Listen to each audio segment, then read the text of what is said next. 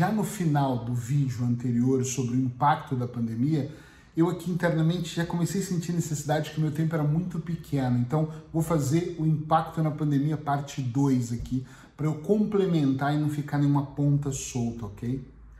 Quando eu comecei a expor a minha vida, quem me segue, quem seguiu os 365 podcasts que eu gravei, sabe que eu falava muito sobre minha Paula, sobre os meus filhos, sobre meu dinheiro, sobre minhas viagens, sobre meu trabalho, sobre sucesso, sobre fracasso. E muitas vezes eu gravava assim, gente, hoje eu estou gravando um podcast que eu tenho um compromisso com vocês, mas eu estou desanimado. E eu sou assim, eu quero mesmo falar de coisas. Eu estou vivendo uma fase importante na minha vida. Eu não estou falando que é boa, que é ruim, que é importante, que é de tomar cada vez mais consciência sobre aquilo que eu tenho feito, como eu tenho feito. Eu estou ajustando aqui, equilibrando a minha vida. Eu estou diminuindo o número de sessões que eu faço e focando a maior parte do meu tempo para mentoria, ou seja, ensinar aquilo que eu aprendi durante 22 anos e o que eu desenvolvi na minha carreira profissional de grande sucesso para outros terapeutas que querem aprender a fazer o que eu faço, como faço, tendo resultados extraordinários. Todo esse percurso de fracasso e de sucesso estão aqui sendo desenhados para entregar para as pessoas algo que pode transformar a vida delas. Como é que eu consigo fazer tudo isso, ainda escrever um quarto livro? A ideia do quinto está aqui já na minha cabeça. Às vezes eu vou lá e faço um rascunho para não perder nada. Sendo que eu acabei de contar no vídeo anterior, se você não viu o impacto da pandemia 1, volta e ouve que vai fazer mais sentido, senão vai ficar estranho, vai ficar perdido no meio do caminho. Como é que eu consigo fazer tudo isso? Eu consigo porque eu olho para o principal fator. Eu sempre digo isso, gente. Às vezes a pessoa fala para mim assim, eu estou tão desanimado, eu não consigo emagrecer. Eu falo, tu tá quantos quilos acima do peso? 20. Eu, por exemplo, estou 25 quilos acima do meu peso e eu estou trabalhando para eliminar o peso. Eu não preciso é, apesar de eu ter super apoio da minha nutricionista, eu não preciso que a minha nutricionista me motive, eu não preciso que, meu, que, que os meus amigos que treinam, porque eu não tenho um personal, me motivem. Eu não, eu, a minha motivação maior é eu estar gordo.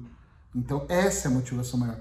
Qual é a minha motivação maior que me move a ganhar dinheiro e, e ter um número na minha cabeça que é um milhão de euros? Eu quero faturar um milhão de euros até o final de 2022. Meu Deus, que audácia, que cada um pense o que quiser, nem vou perder tempo com isso, mas por que, que meu foco está nesse um milhão agora?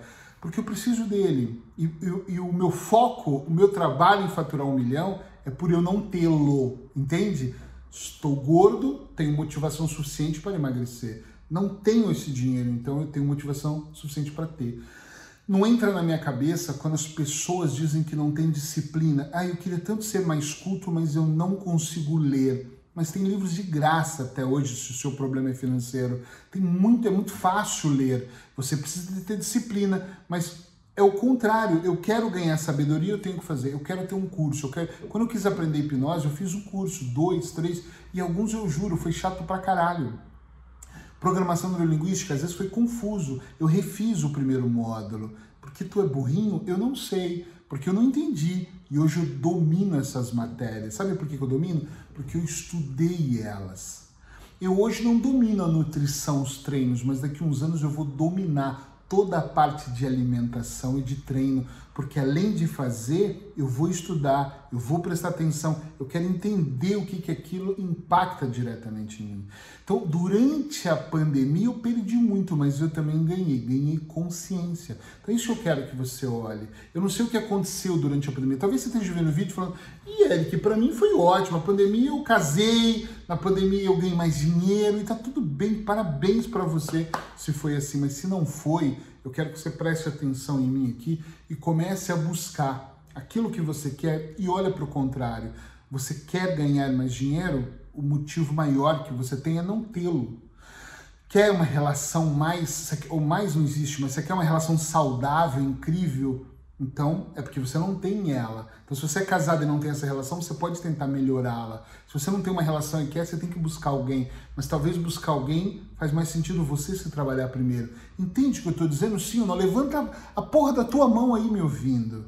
É muito importante que você faça essas reflexões, não qualquer reflexão, mas uma reflexão mais profunda para poder colocar você de volta no jogo, mas não é no jogo dos amadores, é num jogo profissional, é num jogo onde realmente você olha para tudo isso e fala assim: "Uau, tem algo aqui totalmente diferente. Entende onde eu quero chegar?